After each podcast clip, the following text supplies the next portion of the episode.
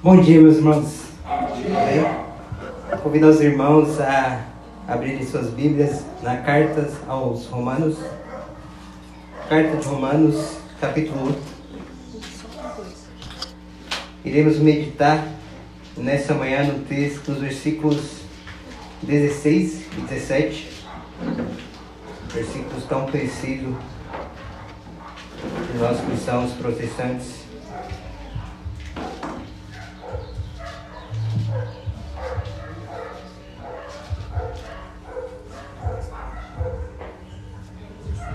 Romanos 1, capítulo 1, versos 16 e 17.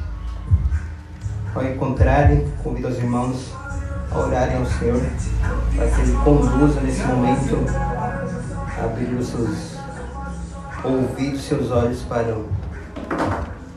desfrutar dessas verdades a quais serão expostas aqui.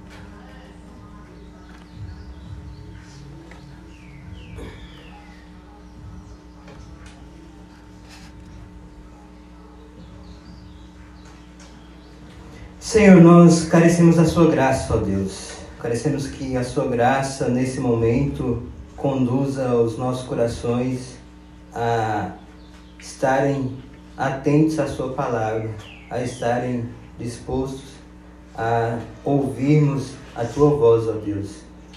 Nós precisamos que o Senhor nos conduza, inquiete as nossas questões, o nosso intelecto, a nossa mente que vagueia tão facilmente, ó Deus.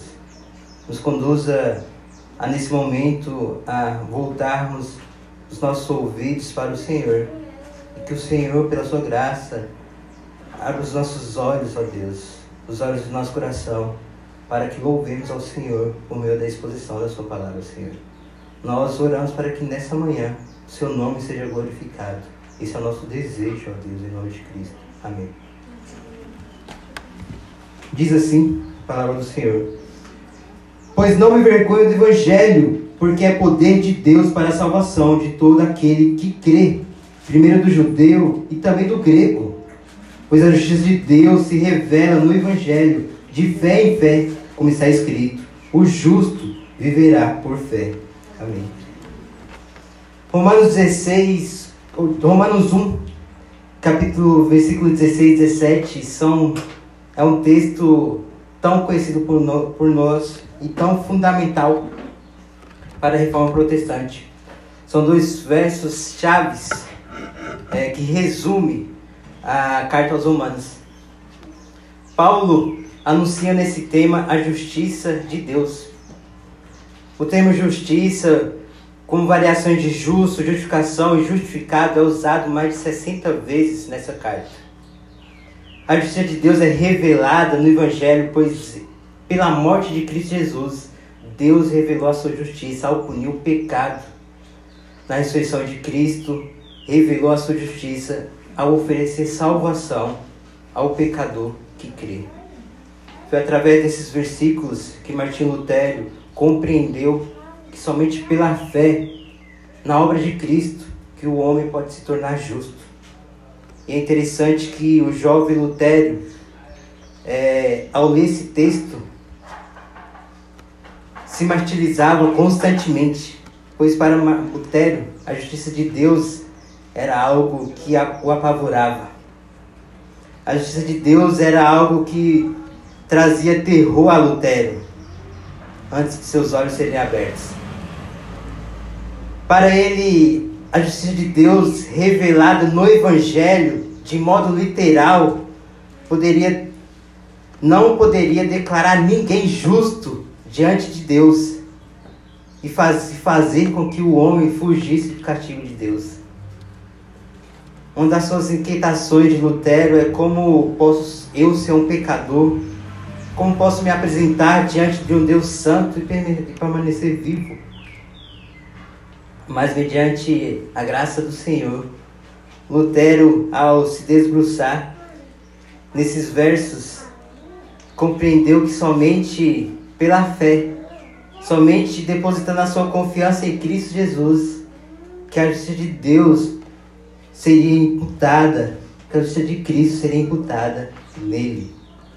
é interessante e é importante notarmos e entendermos que Lutero não foi aquele que aleatoriamente abriu o texto de Romanos e caiu no, no capítulo dos versículos 16 e 17 e compreendeu essa verdade. Lutero era alguém dedicado à palavra do Senhor, um monge a qual estudava, alguém que era devoto à palavra do Senhor. Mas pelo poder da palavra do Senhor, no tempo que o Senhor desejou, seus olhos foram abertos para a compreensão do Evangelho. Seus olhos e seu coração foi transformado para que a justiça de Deus se tornasse algo doce, algo que trazesse maravilha ao seu coração. Essa foi uma das dedicações de Lutero. Essa foi um dos prazeres de Lutero, a, a qual, após entender que esse Deus justo e justificador traz o homem a vida, traz o homem a salvação somente pela fé. O amargor da sua vida se tornou doce, tornou belo. E esses versículos foram fundamentais, como são fundamentais até hoje para a reforma protestante. Versículos tão conhecidos a nós. O solofite, somente pela fé, que é o quarto ponto dos solas, a qual iremos meditar nessa manhã, é a ideia e a única verdade que o homem é salvo unicamente pela fé em Cristo Jesus. E muitos teólogos nos dizem que esse é o artigo sobre o qual a igreja permanece de pé ou cai. E voltando para o texto, irmãos, olhando para os versos dessa carta de Romanos, iremos ver que o apóstolo Paulo tinha uma grande vontade de fazer uma visita aos, aos cristãos de Roma, pois ele diz dos versículos 8 ao 17 o seguinte: ele diz no versículo 8 que, em primeiro lugar, ele dava graças a Deus pela fé a qual eles tinham e era proclamada no mundo inteiro. No versículo 9 ele diz que ao Deus que ele serve é testemunha de que ele nunca deixou de fazer menções e orações, pedindo que em algum momento ele pudesse visitá-los, para que ele pudesse, é, como diz no versículo 11, é, repartir com eles algum dom espiritual, que eles fossem consolados mutuamente, tanto Paulo quanto os cristãos de Roma. No 13, novamente, ele fala, ele fala que sempre que desejou, que se propôs a ir visitar os irmãos de Roma, os cristãos de Roma, ele foi impedido de visitá-los. No 14, ele nos diz que ele é devedor tanto de gregos, quanto de bárbaros, quanto de sábios, como de sensatos. E chegando no capítulo 15, por esse motivo ele diz que está pronto também para anunciar o Evangelho em Roma. É depois dessas afirmações, dessas declarações, que ele faz essa seguinte afirmação no versículo 16 e 17: Pois não me vergonho do Evangelho, porque é o poder de Deus para a salvação de todo aquele que nele crê, primeiro do judeu, também do porque a justiça de Deus se revela no Evangelho. Em fé em fé, como está escrito, o justo viverá pela fé. E é interessante que Paulo não foi o plantador da igreja de Roma, mas havia um desejo em seu coração de ir até os cristãos de Roma e compartilhar e anunciar esse evangelho. Havia um desejo de que esse evangelho a qual foi anunciado fosse também propagado ali para o fortalecimento dos cristãos e para o fortalecimento mútuo de Paulo e daqueles cristãos de Roma. Os versículos 16 e 17 do primeiro capítulo de Romanos, de toda a sua carta, podemos dizer que é o resumo da mensagem do Evangelho. São os dois versos ricos e gloriosos de verdades e quero compartilhar com os irmãos nessa manhã. Em primeiro lugar, o Paulo começa declarando no verso 16 que ele não se envergonha do Evangelho, ou seja, ele não se envergonha de ter se tornado um cristão e crido em Cristo Jesus. E precisamos lembrar quem era Paulo, que era Saulo antes de se tornar um cristão. Saulo era um judeu, Paulo, um judeu perseguidor do cristianismo. Ele tinha entendido que Jesus era um falso mestre, um falso profeta e que os seus seguidores eram uma ameaça para a verdadeira religião, que era o judaísmo. Ele não entendia que o cristianismo era a verdade que o Filho de Deus veio ao mundo para trazer salvação, mas ele entendia que era uma ameaça cruel. E nessa ameaça, Paulo era aquele que perseguia a igreja do Senhor. Paulo era aquele que perseguia os cristãos em uma cruzada pessoal a fim de eliminá-los. Ele chegou a obter autorização das autoridades de Jerusalém para perseguir e matar os irmãos cristãos. Podemos até observar em Atos 7 o relato de Estevão, a qual foi morto porque por, por crer e por se agarrar nessas verdades. Por isso, por essa verdade, foi, foi morto e apedrejado até o final. Esse era o Paulo que fazia dessas da sua vida, sendo perseguidor do cristianismo. O próprio Paulo teve um encontro com Cristo no caminho de Damasco. E o perseguidor se tornou adorador, se tornou um discípulo, se tornou um apóstolo, aquele que antes perseguia, que tinha vergonha do evangelho, que tinha vergonha da falsa religião a qual ele tinha convicção Agora é a sua própria fé, a qual ele abraça. E não somente isso, a qual ele dedicou toda a sua vida para pregar esse mesmo evangelho que antes tinha perseguido. E essa declaração, não me do evangelho, ganha um sentido ainda maior quando a gente lembra de a quem Paulo está dizendo. Paulo está dizendo a cidade de Roma que não se envergonhava desse evangelho. Ele estava dizendo que um carpinteiro sem formação nenhuma, um carpinteiro que não tinha nenhum privilégio entre os romanos, era o filho de Deus. Em Roma, um dos lugares a qual era a capital do império, os romanos valorizavam a força, o domínio. Eles eram uma nação que era dominadora da sociedade e do mundo naquela época. Os romanos que tinham posto, é, através das suas legiões, através do seu exército, o poderio militar de Roma,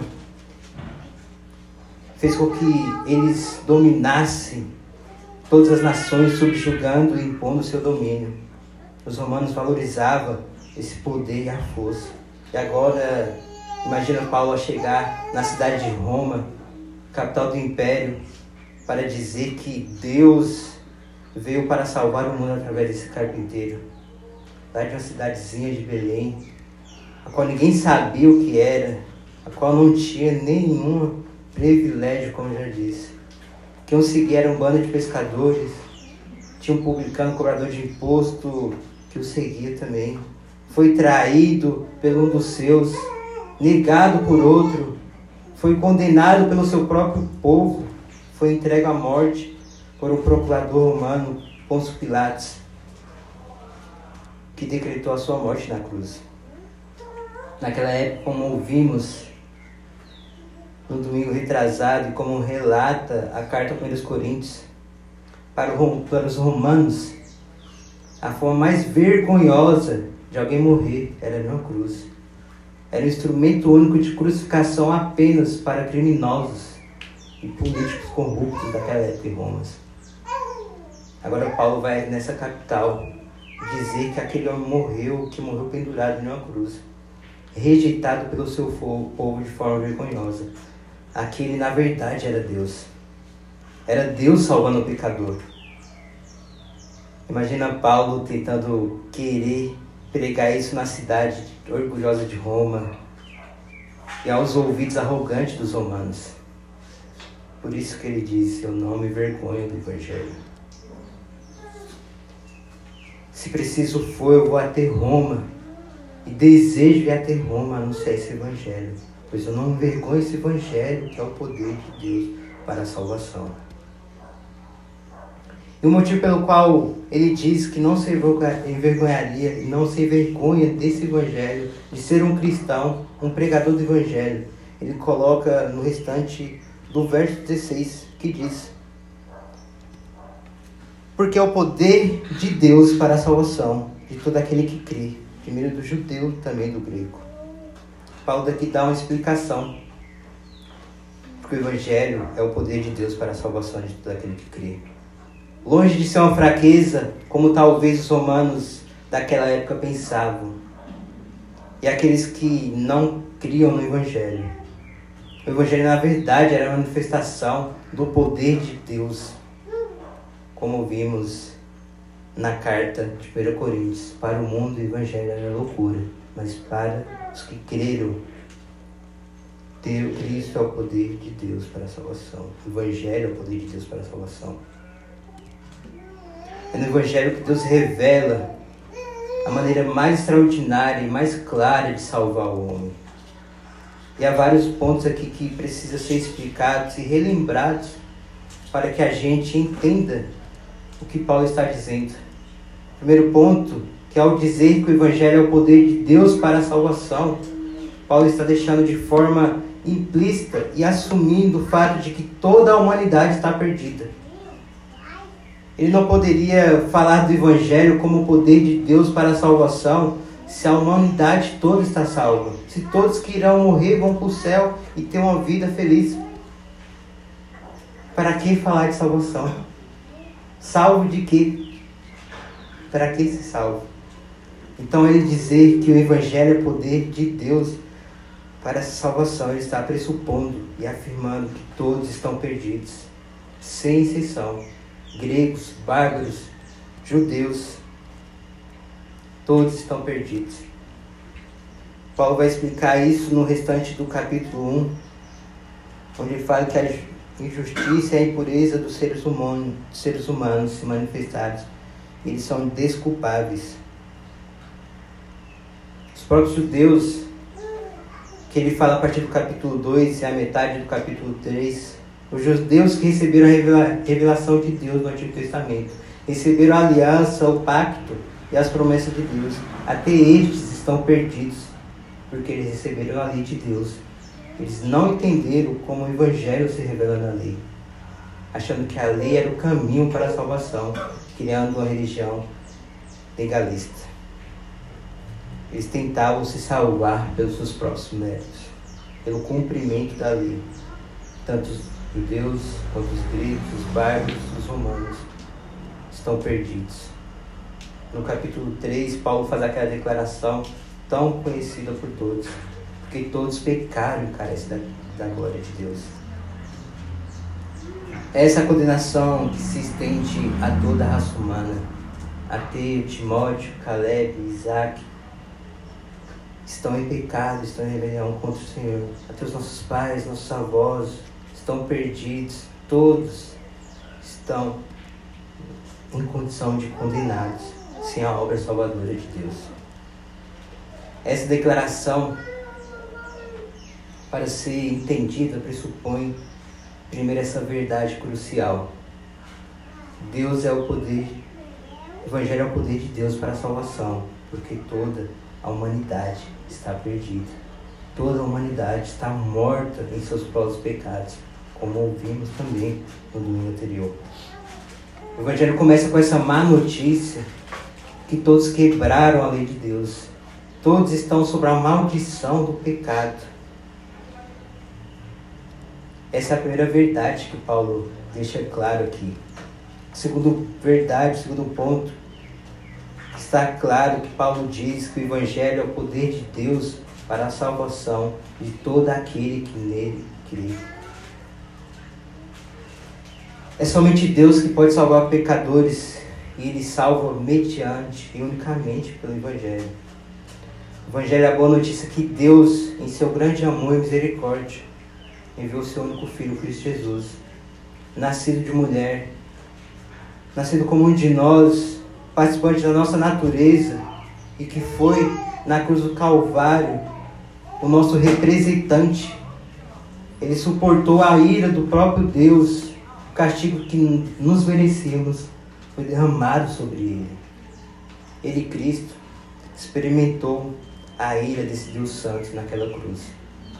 Então, longe de ser uma fraqueza, como os romanos pensavam,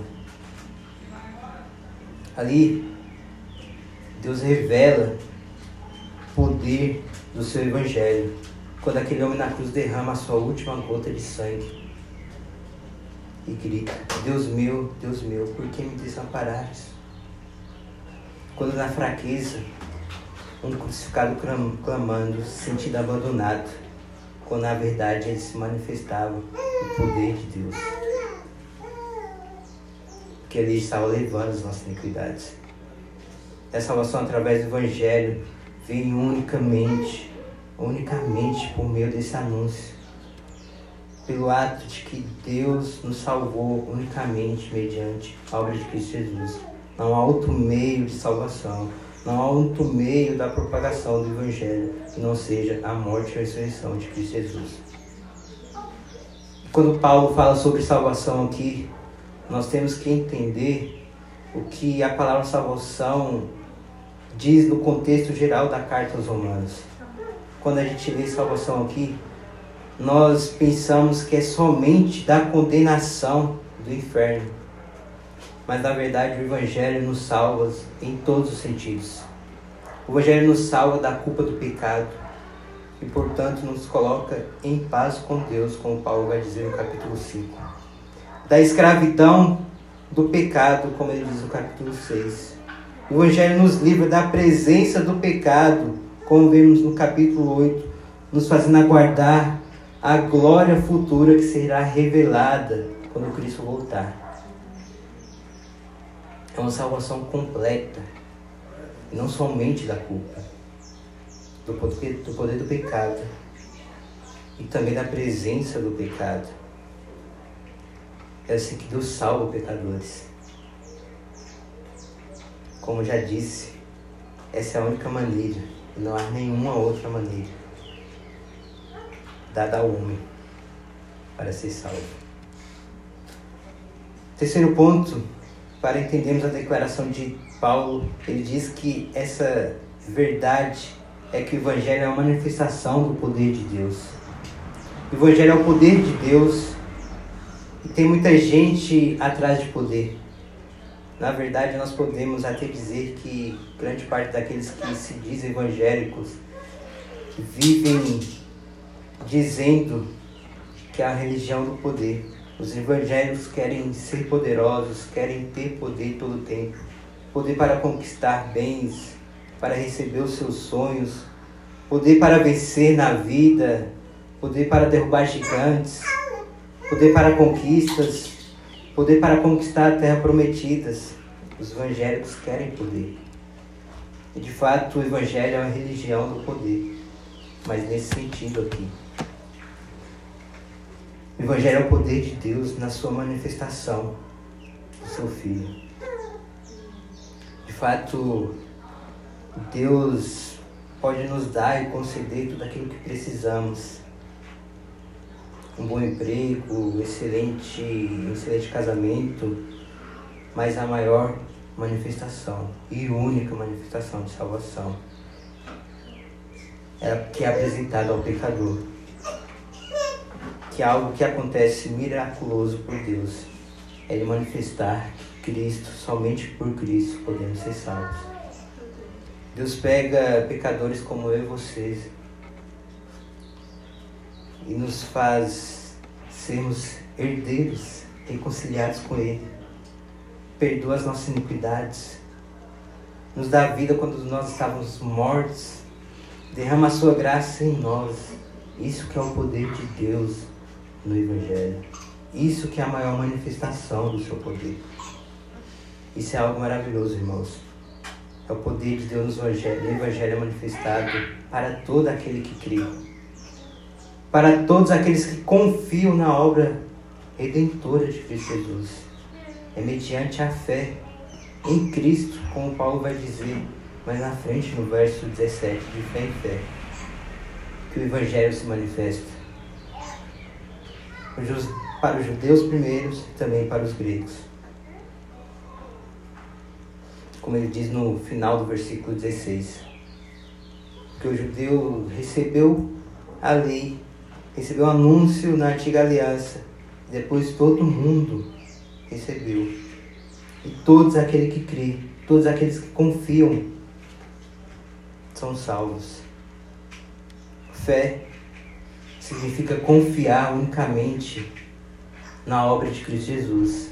Fé significa crer em algo maior do que aquilo que eu tenho. Esse é o significado de fé. Crer, confiar. E para a salvação, unicamente não há méritos meus que possam nos salvar. Somente depositar a nossa fé, a nossa confiança em Cristo Jesus. Pois somente acreditar no Evangelho não nos salva. Somente acreditar que Jesus é o Filho de Deus, o Salvador, isso não nos basta, porque até o diabo acredita nessas verdades. Se você precisa, se você acha que precisa ter mais fé para ser salvo, mais fé para continuar vivendo uma vida de santificação, a qual seus méritos irão ser o ápice, irão o ajudar. Sinto dizer que não é o fato de ter mais fé ou menos fé. Sinto dizer que não é o fato somente de acreditar intelectualmente nessa verdade que nos trará uma vida a qual temos confiança unicamente em Cristo Jesus. A fé, é, como Frank Ferreira vai dizer, é se render a Cristo com as mãos vazias em direção a Ele e dizer: nada temos, nada podemos fazer para que podemos ser salvos. É dessa forma que o poder de Deus é nos dado mediante a fé em Cristo Jesus. É quando nos rendemos a Ele unicamente. E Paulo termina o verso 17 explicando em que sentido esse, esse evangelho é o poder de Deus para a salvação. Ele diz, porque a justiça de Deus se revela no evangelho, de fé em fé, como está escrito. O justo viverá pela fé. Aqui ele explica mais um pouco o que é o tema da carta em todo o seu decorrer. Paulo tinha a convicção de que o poder de Deus se manifesta por meio da justiça de Deus, de fé em fé, como ele diz. É somente pela fé que Deus revela a sua justiça em nenhum outro lugar. A justiça de Deus aqui não é somente algo bom ou aterrorizante, mas o que podemos entender aqui é que uma pessoa justa é aquela que trata todos mediante os seus méritos um juiz é aquele que condena o culpado e absorve o inocente. Então, uma pessoa justa é aquela que trata as pessoas de acordo com o merecimento dela.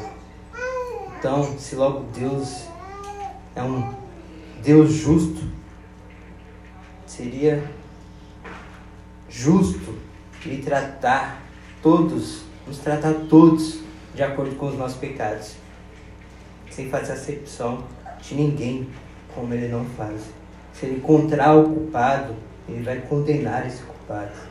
Se ele ver o inocente, ele vai absorver esse inocente. Então, Deus é um Deus justo. A pergunta que temos que fazer é: não havendo um único justo sequer, como o próprio Paulo cita no capítulo 3, quem poderá salvar?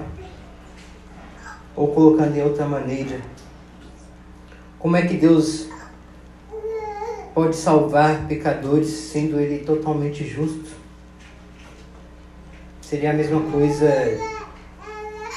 de estarmos diante de um juiz e ele, diante de seu julgamento, conceder ao acusado liberdade absolver o, o, o acusado, que não resta nenhuma dúvida do seu crime. E ele simplesmente, o juiz, dizer está absolvido. Diante daquele réu que se confessou criminoso. O réu não precisa mais pagar nada. Sem dúvida nenhuma, a nós isso nos traria uma revolta, como traz ver, vermos culpados, tantos, tanto no meio da política quanto no meio criminosos na sociedade, sendo considerados inocentes. Isso nos traz um senso de justiça. Isso nos traz um senso de revolta. Todos têm esse senso de justiça. Mas é daí que vem a questão em relação a Deus. Como pode um Deus santo e justo salvar esses pecadores? Pecadores que merecem, como eu e você, a condenação.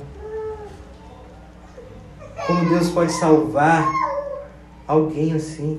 Deus tem todo o direito de condenar toda a raça humana.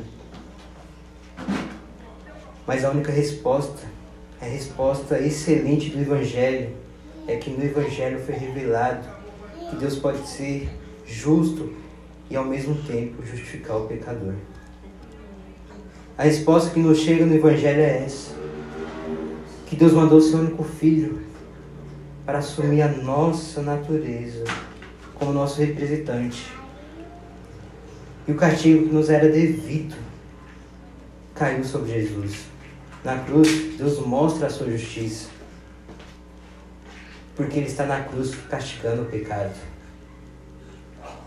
Como Deus é justo, Ele tinha que castigar todo o pecado e castigou em seu Filho Jesus. Jesus leva o nosso pecado, leva a nossa culpa, sofre a dor que merecíamos e agora toma Deus toma a sua justiça, a justiça do seu filho e transfere para nós. É como se fosse, o pastor já mencionou aqui, se nós, como se fosse se nós tivéssemos uma conta negativada que seria impossível pagarmos esse débito.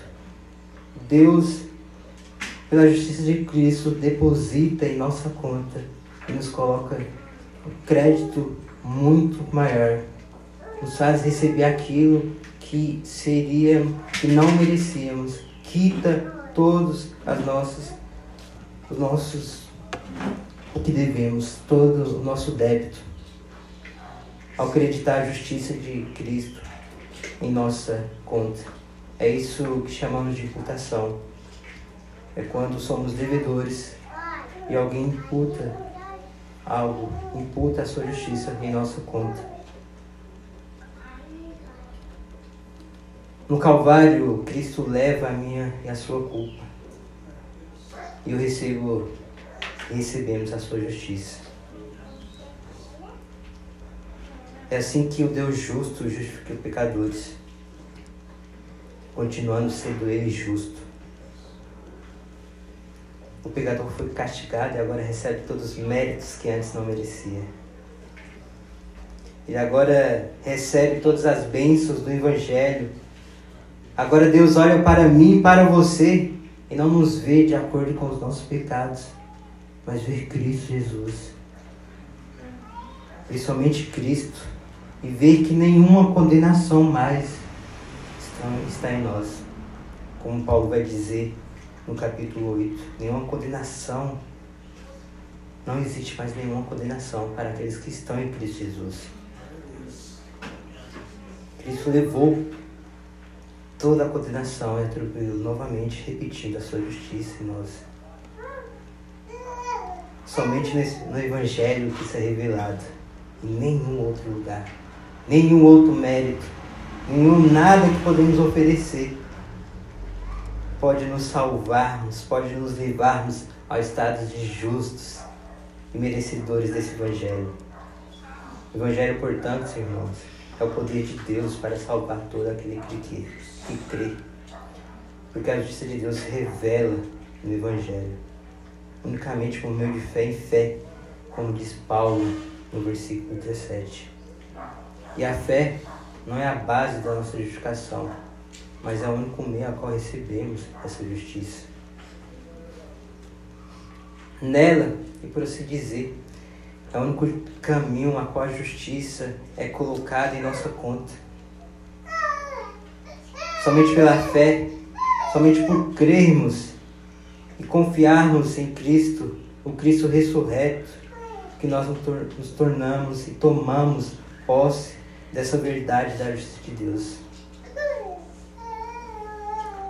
Somente pela fé, confiarmos em Cristo Jesus, que essas verdades se tornam nossas verdades, se torna nossa salvação. E essa fé é um dom de Deus, como diz Paulo na carta de Efésios 2. Não é uma fé mediante nossos méritos, não é uma fé que nasce em nosso coração, na nossa vontade. Não é porque fizemos algo surpreendente ou porque temos muita fé, acreditamos muito. Como o autor de Hebreus vai dizer em sua carta, no capítulo 11, se não puderem abrir comigo, ele vai dizer. Hebreus 11, no versículo 1 e 2, o autor vai dizer: Ora, a fé é a certeza das coisas que se esperam, a convicção dos fatos que não se vê. Pois pela fé os antigos obtiveram bom testemunho. Pela fé os pais foram considerados justos, justos diante de Deus, mesmo não tendo a revelação de Cristo. Eles colocaram a sua fé na obra salvadora.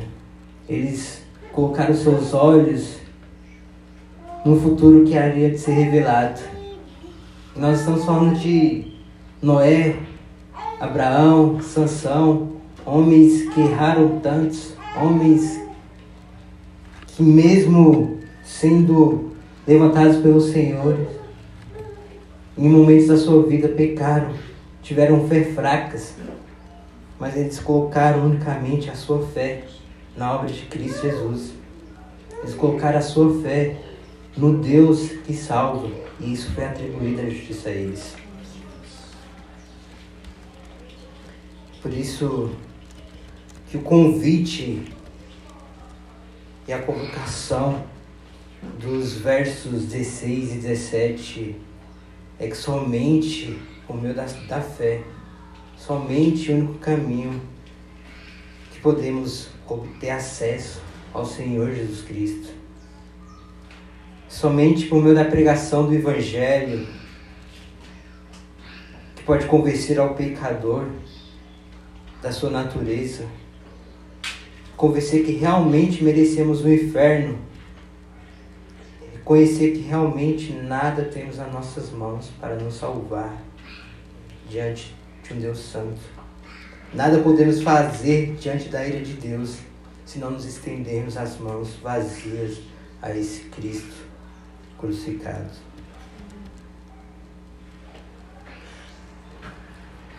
Precisamos exclamar ao Senhor ao estender as nossas mãos. Nada temos, ó Deus. Nada temos, ó Senhor. Só Tu pode nos salvar. Só Tu pode colocar em nós uma fé a qual vivemos do começo ao fim por meio do Evangelho. Como Paulo vai dizer aos romanos, do começo ao fim é de fé em fé, somente pela fé. E por fim, Paulo termina o verso 17 dizendo: Como está escrito, o justo viverá pela fé. Aqui ele faz uma citação do profeta Abacuque, no capítulo 2, versículo 4. Como diz o Carso, em um breve comentário, ele diz que aquele que pela fé é declarado justo viverá eternamente. Viverá em toda a sua vida. Ele, o justo declarado pelo Senhor, vive em seu cotidiano, em suas aflições, em suas agonias, só mediante a fé ele pode suportar. A fé é o, como ouvimos do T. Kelly, é o al-azir do Evangelho. Aquele que foi justificado mediante Cristo vive a eternidade no aqui e no agora. Prova dessa eternidade no dia, nos dias a qual vivemos e coloca a nossa esperança, a nossa confiança somente em Cristo Jesus. Até que Ele venha, até que Ele irá vir em Sua majestade e glória. Somente por meio da revelação desse Evangelho e do poder de Deus que podemos viver essa vida de fé em fé, do começo ao fim. Eu quero terminar com algumas aplicações práticas, apenas três.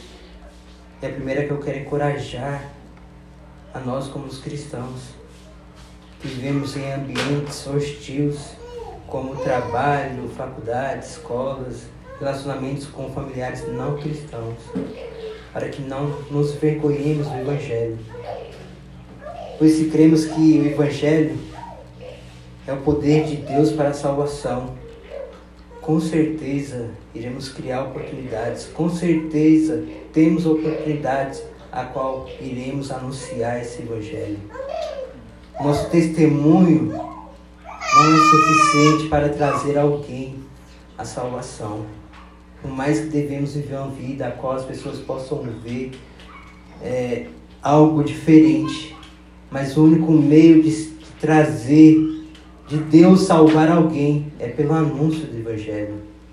Por isso precisamos falar, por isso precisamos anunciar, mesmo que isso custe talvez perca de amizades, mesmo que isso custe perseguição no trabalho, hostilidades no trabalho, precisamos ter a convicção de que não precisamos nos envergonhar desse Evangelho, porque ele realmente é o poder de Deus para a salvação. O único meio para a salvação. É o único meio que Deus chama os piores pecadores, assim como nos chamou. Segundo lugar, é para aqueles que estão aqui nessa manhã cujo cristianismo só se resume em ouvir sermãos e vir ao culto. Isso não é uma coisa ruim, ouvir sermão e vir à igreja, mas não é o suficiente. O cristianismo é mais do que isto. O cristianismo é o poder de Deus para todos e para todas as nossas e para toda a nossa vida. Precisamos experimentar esse poder do Evangelho, confiando unicamente em Cristo. Como eu comentava com a Juliana hoje de manhã, estar aflito, estar em dias tristes, não nos impede de nos alegrarmos. Nos alegrarmos que nos foi dado esperança, nos alegrarmos que o Senhor, em seu poder, revelou o Evangelho a nós e nos trouxe salvação, nos trouxe nova vida.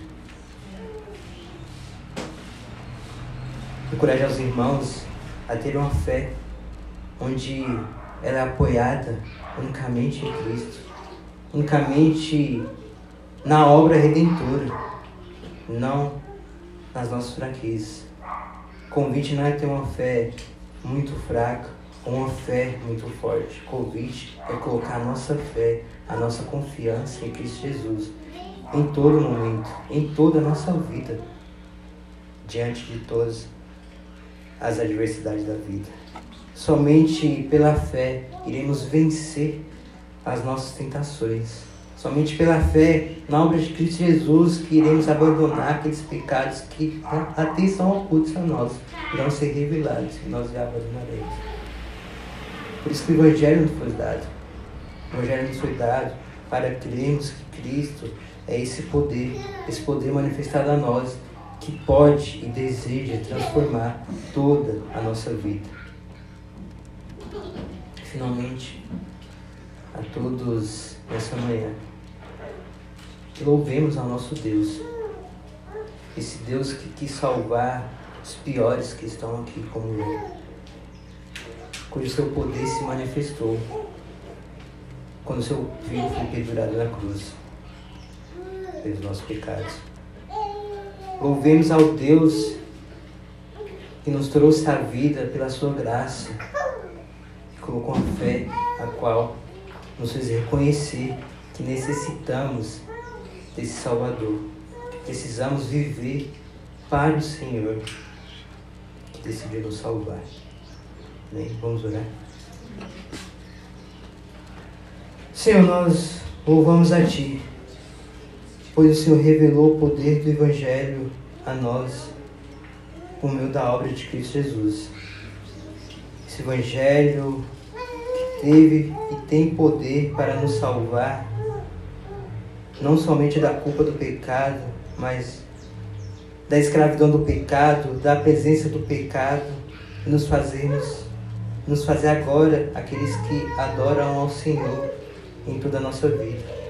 Nós louvamos, pois a fé a qual nós temos, ó Deus, não veio de nós, não nos foi dada mediante os nossos méritos, mediante a nossa justiça, mas nos foi dada mediante a sua graça, Senhor, mediante a sua única vontade.